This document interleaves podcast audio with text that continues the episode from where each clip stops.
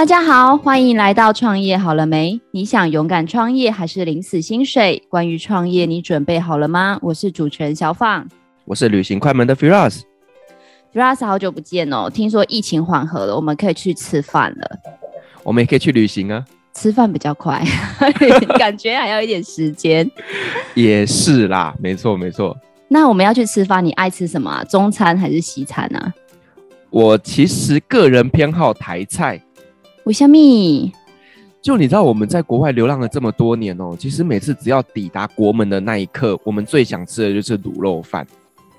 我知道，就跟那个爱女孩每次回台湾都跟我说，她现在就想要来一杯真奶，是不是差不多的意思啊？对，跟你讲，走遍了世界这么多角落，我发现其实台湾的食物还是最好吃的。那我今天就介绍你一家手艺超好、超级好吃，就是我下次要带你去吃的那个。一家很厉害的餐厅，哪一家？哪一家？我们来欢迎我们今天的来宾，是我们小鹿名楼上海菜的主厨兼总经理，我们的陆凯源露露，欢迎露露。Hello，大家好，听众朋友大家好，我是露露。露露，我好想要吃你的菜哦，听说上次你在马祖做的菜都很厉害。哎，对，上次去马祖跟大家分享一下，用当地的食材做一些比较偏我们的菜系的一些做法，对，跟大家做一个分享交流。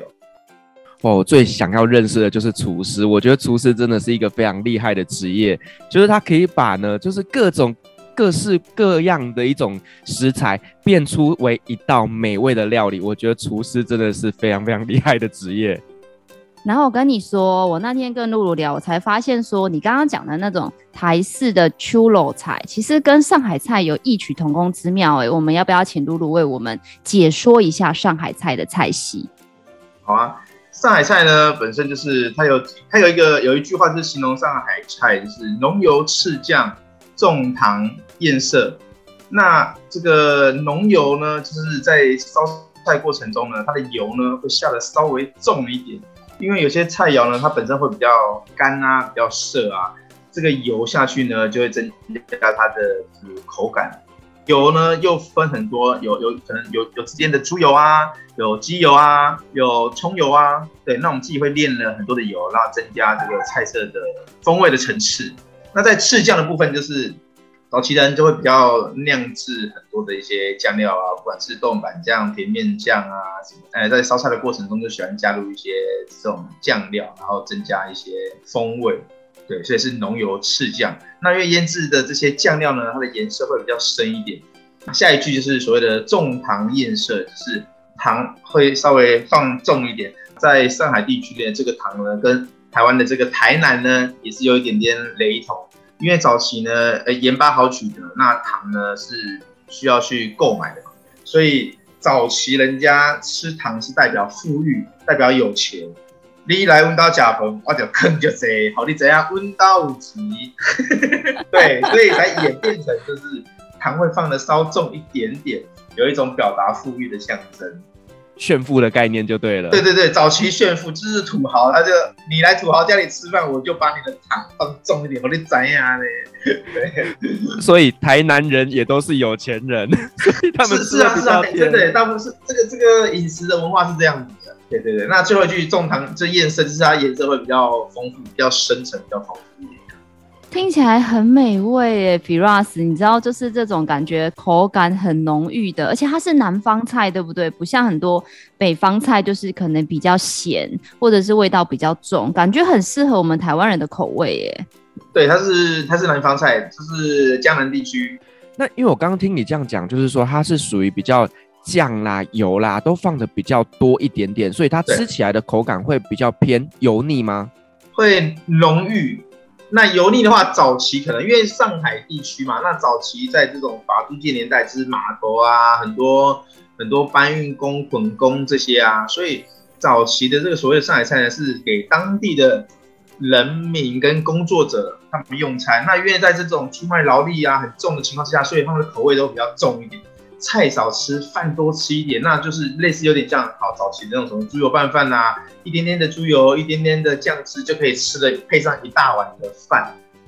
肚子饿了。对，所以你也想高体能玩就可以来吃我们上海菜。重训完，没问题，马上约起来。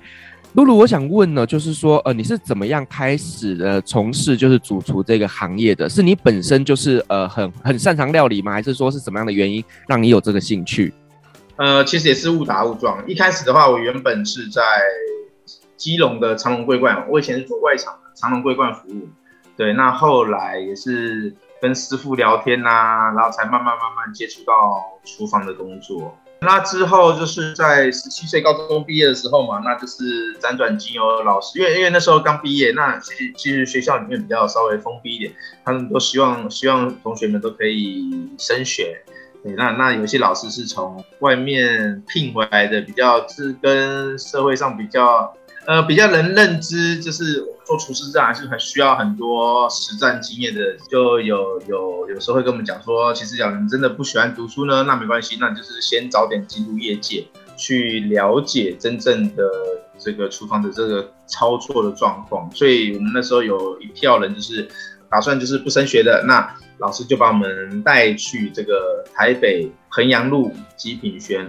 然后当当时就把我亲手交给当时的老板陈老板陈立龙陈老板，展开了我的锅碗瓢盆之旅。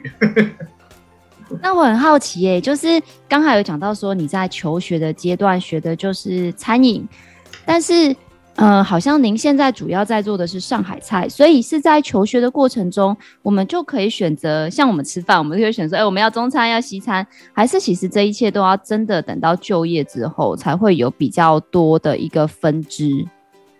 呃，像现在很多学校啊，很多餐饮学校啊，他会在学校的时候他就会分中西餐，那也有也有一些学校就是所谓的餐饮料理科。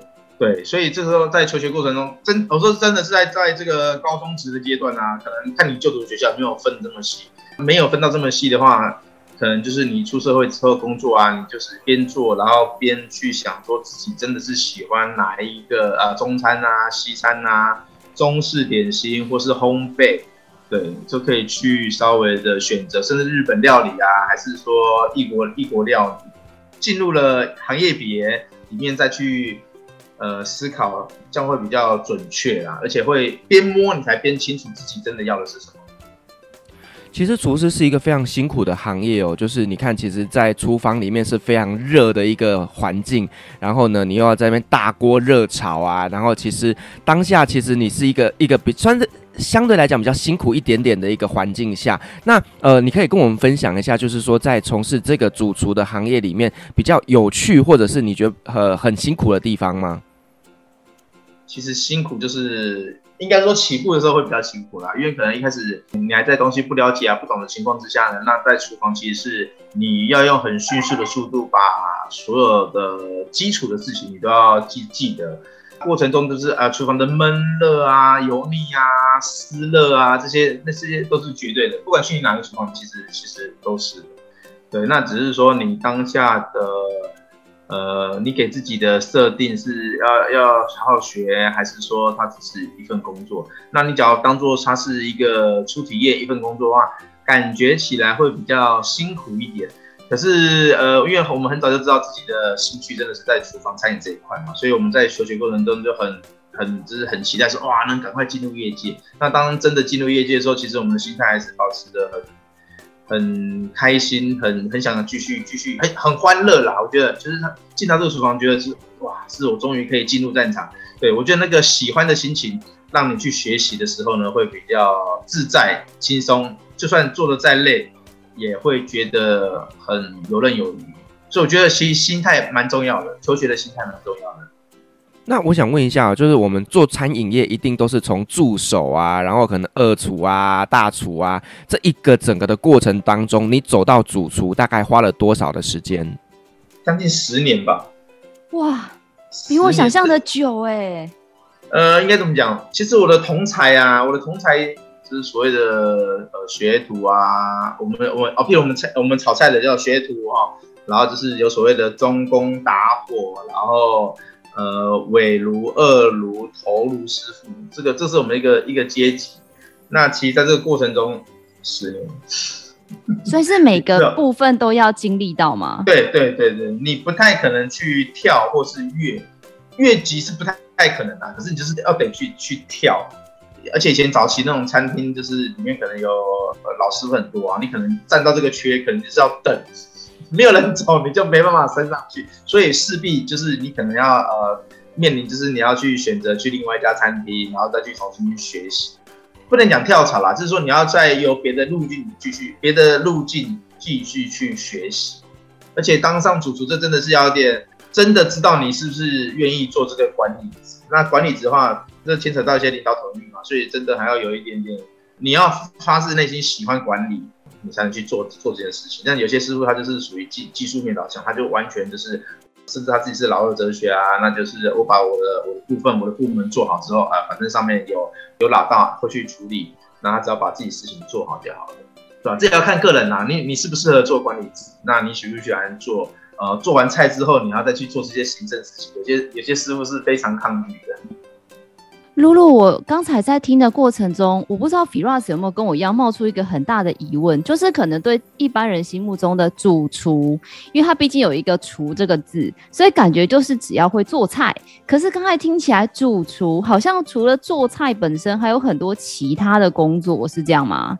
是啊，是啊，这是反过来，其实是反过来的。主厨是他一定要会做菜，没有一个主厨不会做菜，一定要一定要会做菜，只是说他做菜之余，他才可以做出去去做管理的呃事情嘛，不管是各各方面的管理，不管是你的所谓的你的食材管理啊，你的库存啊，你跟不管是你的上司或者说业者业主沟通啊，还是内外场的协调啊，那个时候就其实已经超越做菜了。那做菜其实，在我们厨房讲说，我们只要把一件事做好，把菜切好，把菜煮好，它是一个很单纯的一个。我说的单纯就是说，他不用让你太去伤脑筋，你只要技术面做好。对，那当了主厨之后，当然是你就会接触的事情会越来越多，还行政管理也会越来越多。慢慢不止做菜，菜是我们常在讲，菜是死的，可是人是活的嘛。那你厨房有这么多的我们所谓的呃同才弟兄。每一个人的个性啊，每一个人的心情啊，昨天跟老婆吵架了啊，昨天跟女朋友吵架还是怎么样，巴拉巴，我们都要考虑到同仁的心情，然后尽量制造这个厨房里面是一个欢乐，对啊，所以我们的我们的业务量很大，而且我们有时候要抱着这个辅导心理的心理学辅导老师的一个角色去安安慰新进的同学啊，还是说刚刚入行的一些学徒啊，还有挫折的部分，我们要帮忙开导，很多元。我们的服务项目很广，哇，听起来真的就是很像是学校的辅导老师一样哦，就是连他们的心理层面都要顾及到。那我想问一下，就是那除了就是这些比较辛苦的层面以外呢，那有没有发生过让你觉得很有趣的故事呢？很有趣哦，其实我没有说真的，我啦，我个人，我我觉得每天都很有趣，因为每天都是在享受在不同的不同事物的排列组合的环境当中的。那你说特别有趣，可能就是说我们今天看到什么新的食材啊，还是说新的一些烧制方法啊，那想要跟客人啊朋友去分享这道菜肴，我觉得在创意的过程，在发想的过程，我觉得那是更开心的啦，因为不会说我们一直按照旧步伐在做烹饪这件事情。对，我想其实餐饮业最重要的就是说，客人他们开心，然后喜欢我们做的每一道料理，就是最幸福的一件事情。是是是，对，就是让客人东西菜上了，然后客人能吃光，吃不光他愿意打包，我们都很开心。那假如有有时候朋友朋友来吃饭，然后客人来吃饭，我们会上前打招呼嘛？有时候看，哎，怎么吃尾声的？菜盘里面还剩蛮多菜，这时候其实我们就会有一个警惕，就是哎，今天菜是不是发，是不是怎么了？然后我们就会询问客人，哎，怎么没吃完呢？这样，会有一点点稍微紧张一下，哎，他为什么？哎，这盘菜是不是有问题？为什么没吃完？这个对我们来讲也是一种就是警惕啦。对啊，我觉得。做各行各业都是这样，所以我觉得有时候客人 feedback 很重要。所以其实有的餐厅蛮重视，就是向主厨致敬这件事情。当你知道说你前面这盘菜是谁做的，他出于什么样的一个状态去做出这道菜，有时候不管国内外的餐厅，如果有这样子一个主厨致敬的这样子一个流程，其实我觉得有的时候是会让厨房里的伙伴们更有一种付出跟的荣誉感存在的。是啊，对啊，就是其实客人的客客人给我们的回馈很重要啦。因为毕竟时代环境不同哦，以前早期可能就是啊师傅主主啊是最大啊，然后师傅说了算呐、厨房说了算。可是慢慢就是时代在改变嘛，那也是跟客人呃互动增加之后，就会慢慢慢慢了解说，等于是说，呃，我们其实厨房工人是第二线，第一线就是我们的外场工人。那以前早期的话，可能会以外场工人去跟客人做接触。那当自己走出来的时候，就会觉得，哎，我会了解更实质、更直接的一些回馈。我觉得那才是我们最终的目的，因为你把你的一盘菜烧好。客人买不买单，结不结账，其实有时候在面忙，你根本不知道。而当你接触客人的时候，你才能更了解说啊，这盘菜是好的，是不好的，是有什么问题，而且它可以直接实质上的反映给你。所以这才是我们才能做更大的进步的空间。对，其实厨师呢，他就比较像是说关在厨房里面，所以他比较不知道到底外面的一个 feedback。可是当到主厨的时候，其实呢，你要做的东西就是连接这一道菜跟我们的客人，所以呢，你必须要去了解一下每一道菜客人的接受度到哪边。所以其实我想，这个可能就是身为主厨的时候最重要的，就是跟客人之间的连接。对，毕竟我们都希望煮出来每一道菜都是被喜欢的。是对啊，对啊，对啊，所以我们还是会去，就是到尾声的时候，我们都会去稍微巡一下啊，看看菜啊，看看客人有什么什么问题啊，这样。露露，我有一个问题有点好奇耶，就是我知道您好像大部分的工作都是在大的餐厅，但是前两年就是我有听闻你开了一家属于自己的餐厅在三峡，能不能为我们聊聊你的店啊？是。那个其实也是，那是跟人家合伙的啦，也做投资的合伙的。对，那那个时候我已经在呃远东饭店，那时候是在学自助餐。对，因为因为我一路一路上来，我都做了二十，我做了二十年的上海菜嘛。那其实有已经有到一定的一个就是基本的水准。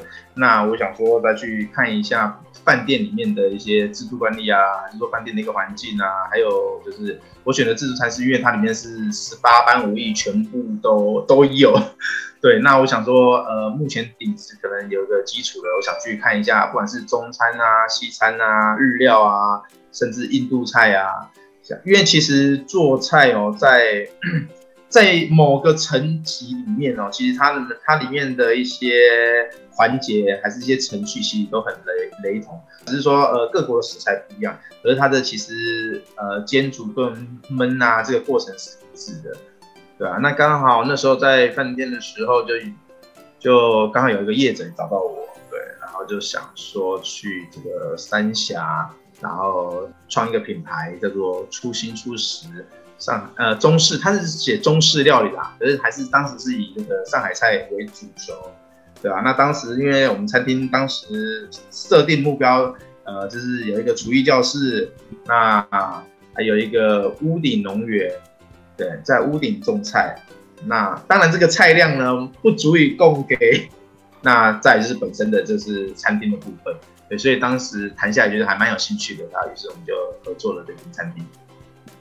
那露露，我想问一下，就是说，那你自己呢，在三峡这边当了老板的嘛？哈，那你觉得，呃，自己当老板跟呢，在呃这样一个之前的上海菜里面当就是主厨，最大的差别在哪边？老板是看数字啊，主厨呢，你就把菜做好，客人安排好就好了。对，那其实数字成本上面呢，就是你会更去讲究，甚至要到精准。对，那你假如当一个呃同仁员工的部分，当然我们也是很负责任呐，那就是把呃上面该交代的啊，成本管控做好啊，还是一些店里的一些要求做好。可当你是老板的时候，就是觉得哇，每一件事情都是必须想要去亲力亲为的做好。可是毕竟事情太多了，所以你要你要得放下去，让让底下的同仁主管去去做这些事情。所以有时候会。在我觉得在沟通上，就是你要把你想要的跟跟同仁如何让同仁知道，如何让同仁做出来。那同仁做出来的东西又是不是你想要的？我觉得这是一个也是蛮关键的。这你这也是有点就是管理，对啊，因为我觉得创业就是管理跟成本这两个东西是很重要的。那露露刚才在这个聊的过程中，你说让同仁可以做到你要求的，但我记得我之前有访问过另外一位厨师，就是我有问过他一个问题，我就说煮菜这种事情，尤其是在餐厅里面，到底是天分比较重要，还是其实是一个制度面比较重要呢？你觉得？像我们就是天分，像他们就是制度。没有啦，我我的意思是说。呃，主管他可能有有呃，主厨他可能需要一点研发研发东西嘛，所以他需要有点天分。对，那底下同仁的话，他他就会大家都会不守规矩，每一个人都想要发挥自己的呃一些创意小吃嘛，那整家店就会走钟了。所以一家店只有一个厨师，所以人家想说一个厨房只容纳下一个女人就是这个意思。两个女人在厨房的话，就天下大乱。对，所以管理者有管理者的工作啦，那同仁其实他有扮演他同仁的角色。那当然，因为现在环境不同了，时代不同了，所以同仁能提出好的意见，其实基本上我都会很乐意接受。我甚至说，你们只要提出来东西，可以就是让让公司来列入菜单啊，去贩售啊，我觉得这都是很值得嘉奖的一个事情。因为代表同仁愿意呃认同公司嘛，然后他才把他一些想法愿意跟公司分享，所以我是觉得这是好事情。那其实我知道，我身边有一些朋友们，他们也是做餐饮业的。其实餐饮业呢，他们会有很多的，呃，怎么讲？就是他们可能要拿锅碗瓢盆嘛，然后就那个又很重，然后又要甩锅，所以其实他们那个手啊，其实常常都会绑着毛巾啊，或者是绑着绷带等等的。所以其实这一块来讲的话，是不是真的在餐饮业里面很容易会受伤呢？应该说各行各业啦。那做厨师的话，就是其实感觉也是像运动员。运动员每天在这个环境啊，而且做同样的动作，比如看切菜师傅就是这样子一直切，然后他手背要举起来啊，手腕一直一直这样子长时间的动。然后炒菜师傅呢，你看两手左手拿着锅子，然后不停的甩锅甩锅，长期下来真的都会有职业伤害。厨师的年限哦，其实我觉得在二十五年体力啦，二十五年可能算久了，我觉得是到一个就是。极限，因为你再来的话，真的会稍微有点吃力，因为毕竟也是每每天都在重训哎，重训二十五年也挺累的。那那这是这是就是职业伤害的部分了。那再就是可能有呃，不管因为我们遇到火嘛，火啊、蒸汽啊，还有切东西的刀伤啊，其实几率是比较高一点。我以为职业伤害就是包括像厨师还要试菜，然后就不断的吃，啊、然后就会越来越胖，啊，然后 身上。就像我这样子弄弄一块东坡肉绑在身上啊，我说这都是职业伤害，没有，这是个人饮食管控不好，这是一个幸福的职业伤害。对啊，当然也是要常去试试菜吃东西啦。之前我们都会去国外，就是在疫情前，那我我本身做这个外省菜上海菜，虽然都会去上海或是宁波啊、杭州啊、江南这个地区。对，那我们出去就是因为是抓紧时间嘛，所以一天几乎都会吃到午餐、早餐、午餐、下午茶、晚餐、宵夜，一路吃一整天，然后笔记又拼命的做，职业伤害。因为我像之前呢、好像跟有一次跟梁老师出去，然后就说妹，我跟你说。就是要做一个好的菜，一定要吃过足够多好吃的东西。他说，如果你不知道什么叫好吃的东西，你怎么可能做出真的让客人觉得惊艳的味道？对啊，没错没错，因为就是人家说富过三代啊，才懂吃穿衣着嘛，对吧、啊？这等于说你要呃有在富裕的家庭中啊，三三代你才能吃遍的山珍海味，穿过好的丝绸的衣服。那其实。呃，这是一个比喻啦，那其实就是在厨师的话，也是你真的要多吃多看，然后你才能把好吃的味蕾的记忆啦，然后再传达，用我们的手艺再传达给客人，对吧？这真的是需要一点时间时间的历练。那露露，我想要问一个，就是很多民众心里的疑问，就是常常啊，可能呃，我觉得我们现在的年纪可能比较还好，可是像有时候。约比较年轻的朋友去吃饭，他们就会很抗拒去中餐厅。然后我就问他说：“为什么？”我觉得很好吃啊，然后又健康，然后饮食又很均衡。他们就会说：“可是我觉得中餐厅都好贵哦，就是一桌他们的想象可能就要五千啊、八千啊、上万啊。”你可不可以为大家解惑一下说，说为什么他们会定在这样的价位？他们里面可能不只是你看到那些菜色，它可能还有什么样的一个内容呢？呃，其实餐厅所谓的中餐也是有分级别类的嘛，就是我热炒店也是属于餐厅啊，也是属于中餐啊，对不对？这只是成本管控跟就是这个业主想要表达的，表达他心目中餐厅的一个模式嘛。他可以用最少的成本、最少的人力、最少的空间、最少的的设备啊、桌椅啊，去呈现一家店。在餐馆、餐厅、饭店，这就是就稍微会有做一点层次的区隔。对，那当然是饭店，它当然用最好的盘子、最好的服务、最好的灯光、最好的桌椅，对啊，去去让你这个环境加分。那餐馆呢，就是比较偏向于中间值，对啊，它就是比较大众化，多大众。那价格的话，当然是就是所谓的一分钱一分货嘛。那你要吃到好的东西。好的食材，那当然就是价格会稍微过高一点。对，不是说热炒店不好，那热炒店的话，就是说它的食材可能在选选用的过程没有这么严谨，没有那么严格。对，那你在比如饭店，你就必必须要标榜我的肉是来自于哪里哪个部位啊，这样子，所以这个都是成本。再来就是一个呃暖实力，就是外场服务的同仁。对啊，那外场服务可能你看饭店就是很细致优雅，然后会讲解。那可能在我们快炒店就是砰上菜砰上菜砰，就是一直砰啪 一直送上来。对，这就是服务嘛，就是软实力，就是服务。那服务其实它是有价的，当然它是说最高是无价。其实，在同仁的细心度呢，在这个都是需要人力成本的。高一点薪资的同仁，他对他的要求各方面会比较高，那相对的，哎，在服务起来也会让客人感觉比较舒服、比较温暖。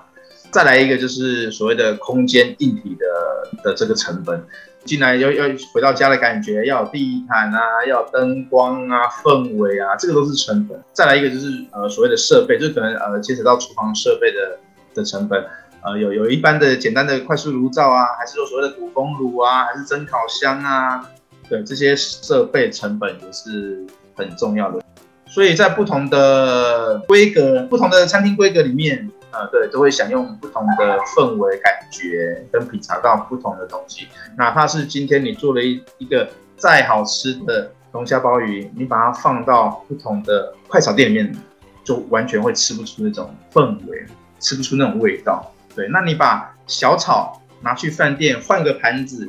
换一个日本知名大厂盘子放上去，哎，人要衣装，佛要金装，菜要摆盘，出来的感觉质感，它瞬间加分，对啊，所以这就是营造很多不同的氛围啦。可是这个前提之下就是成本，看你想设定什么成本，如何呈现这家店的感觉。这就很像女孩子买包包，哎，就是你同样一模一样的包包或一模一样的衣服，你放在夜市里面，它可能就只能卖三百九，但如果你放在贵妇百货里面，它可能就可以卖三十九万。是啊，是啊，对啊，类似这个。可是最后客人的口味还是雪亮的啦，他还是会很明白说你卖这个价钱到底值不值得，那这个东西到底好不好吃？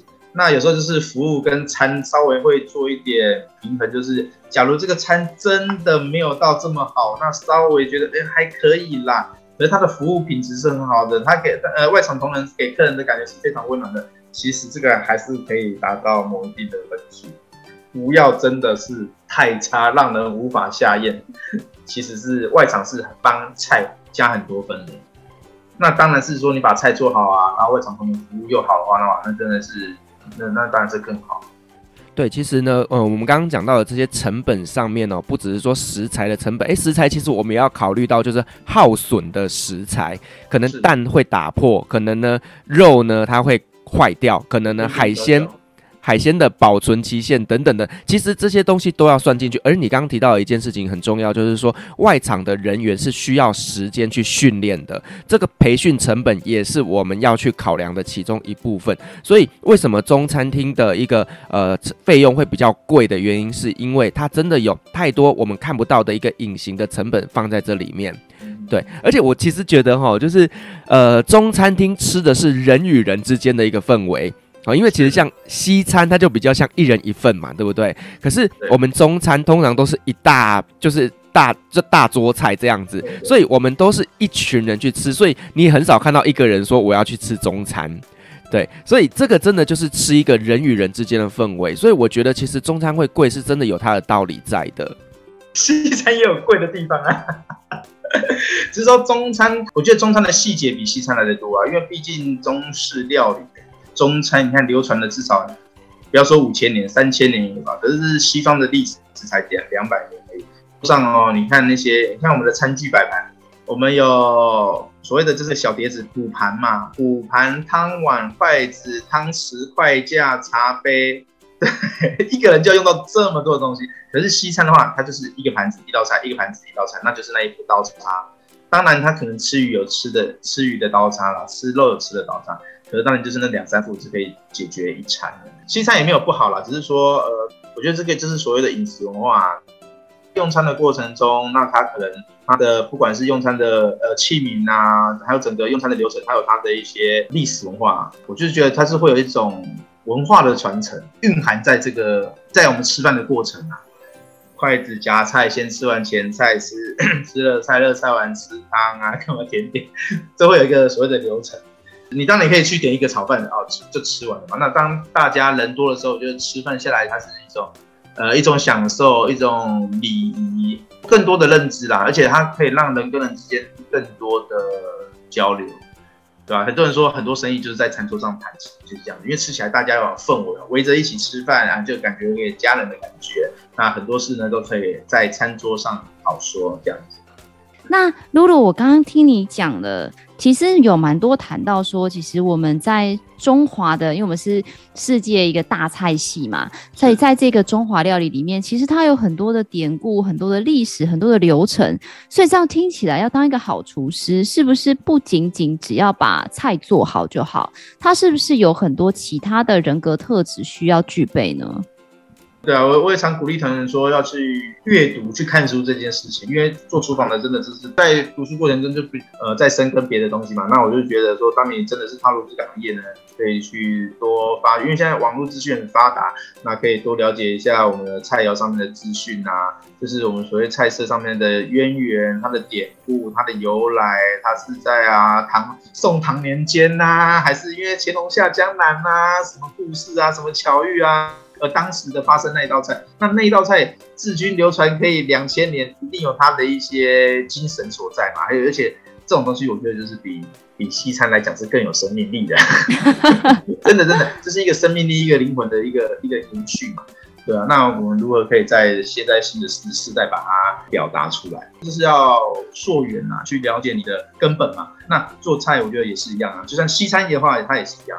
它是呃西餐，可能北意、南意、意大利啊，还是什么南法啊，还是乡村啊？它其实它有它，他们也是有他们的分门别类。我觉得就是，既然你做了这一行，我觉得是要去，不要只会做，不要只是劳力去做，我觉得更要去了解这道菜的一些一些故事啊。我觉得这样你在操作起来上，我觉得会更有更有价值。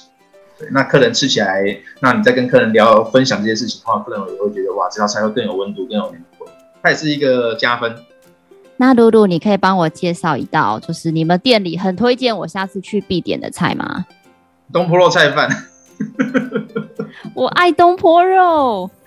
东坡肉菜饭，对，那我们东坡肉就是，呃，东坡肉可以用这个我们所谓的挂包啦，荷叶夹去去夹着吃嘛。那我们是搭配着所谓的上海菜饭。那就是一块肉扒着一碗饭，那有点像台式的控八本的这种概念。对，那因为我们东坡的酱汁是比较浓稠一点，可以拌着我们的上海菜饭这样子一起吃就，就哇赞，非常推荐，食指大动。哇，肚子饿了，我好想吃哦，比拉斯。还有一个雪菜烧黄鱼也不错，雪菜烧黄鱼、雪菜烧码头，这也是蛮经典的。因为黄鱼跟马头鱼，它的肉质很细腻，在烧制的过程中，外面大部分都是用煎的或用烤的。那我们的话，我们会加入雪菜、雪里头一起去烹调，那它的味道会很有层次。因为雪菜它是腌制的嘛，腌制，那你把那个腌制的菜呢，跟这个鱼肉一起烧呢，那鱼肉很细腻，那雪菜又很脆口，这是一个很特别的一个口感。好像我知道，就是说我们中式料理其实呢很重的就是酱料的这一个呃食材。那我们在中式料理中有没有比较特别的甜点？这一件事情我真的很好奇。甜点的话，其实应该讲我们粗略讲一下啦，就是我们所谓的菜系嘛，我们可能有分南方菜跟北方菜。那北方菜的话，就是比较属于宫廷的甜点，宫廷的甜点，什么绿豆糕啊，那些就是属于。宫廷甜点，这个要做功课啦。宫廷甜点，北方甜点。那南方的吗？南方的甜点就是因为南方湖泊居多嘛，然后鱼就是这种鱼米之乡，那物产丰硕，那里面也有很多的一些莲藕啊、糯米，那就会衍生很多的一些甜品。汤包也是属于点心的一类，只是说它是呃鲜肉汤包。那它当然还有一个叫做。豆沙汤包，它很特别哦，它是包猪油跟红豆沙，那它外表看起来就像汤包，一般的汤包，像鼎泰丰的汤包一样，只是它里面是包豆沙跟猪油，吃起来是甜的。对对对，那还有一个就是所谓的糯米冰糖莲藕，对，那它是把这个莲藕洗净之后，里面灌入糯米，然后用冰糖冰糖去煮制，然后煮到差不多四个小时，主要莲藕可以就是熟透了，然后里面的米要熟透了。对，那它可以人乐皆宜。当然还有所谓的大家都知道，就是豆沙锅饼，这也是非常道地的我们上海点心。那有些包子类啊，就是发面类，它里面可能包黑芝麻馅啊、豆沙，啊还是说莲蓉啊，这个上海点心。你看中华料理博大精深，不会让你失望的。真的，真的，真的。我刚刚看到小访的眼睛都亮了起来，有没有？女生就喜欢吃甜点。我们也是蚂蚁人，我们也 OK。我要当好野人啊！刚才就说，你知道去好野人家做客，就会请你吃糖啊。对对对，就是你来，你们来我们家做客，我都准备下午茶，那个甜点都会甜死人的那种。然后喝一杯很回甘的咖啡，不是苦，我是很回甘的咖啡。还想要问你一个问题，就是刚才有说过，有这么多这么多不同的料理，好像有两派的说法。有一派的说法，就像是刚刚您在那个呃远东就是自助餐这样子，就是很多人什么都会做，印度菜我也会做，土耳其菜我也会做，西餐我也会做，中餐我也会做。那另外一种就是比较像您这样子，就是很专精的把上海菜做到专，做到精，然后做到专家的等级。通常，如果是一个刚刚毕业或者是学徒来跟您请教这样的一个职涯规划，你会比较给后辈怎么样的一个建议呢？你刚刚讲的那个植牙规划，我想说，哎、欸，我才去弄完牙齿，你怎么知道？植牙规划，对，对就是要做牙齿的时候，等要跟医师先沟通好。没有，就是呃，我们所谓讲的，就是样样通，样样收嘛。那就像运动员一样，我们有有有短跑的，有长跑的，有游泳的，有有体操的什么的。那他们在，你看他们参加一次奥运，要至少要从十几岁就开始训练，然后可能到二十几岁，十年练了十年之后，他才能参加我们四年一次的奥运盛会。那在做料理过程中，我个人呐，我个人觉得也是希望就是把一件事做到最好、最最精。因为我们常常在面试很多同仁的时候，就是会问他说：“啊，你的你的强项、你的专精是什么？”就像运动员一样，然后就是呃，他一定是把他的体育项目做到最好嘛。那他不太可能说是我我今天打完棒球，我去我去练练。练体操，体操练完去去练短跑，对啊，他会在他的个人的一个专业领域做到最精。那我是建议，就是一些朋友会会在这个初期阶段呢，我会建议他们就是先把你想要学习的既定目标先把它设定好，那去做一个专专注跟深度的去学习。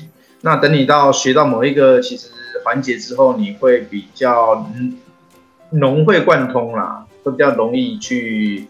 去学习不一样的东西，那那个时候你再去学别的东西会比较会更也会更省力啦，对啊，那你相对的你自己本身也是会有一个基底的存在，对啊，那我自己的话是比较偏向于就是我一路就是把上海菜做到最好，那我觉得这才是比较有价值啊，我个人是这么认为。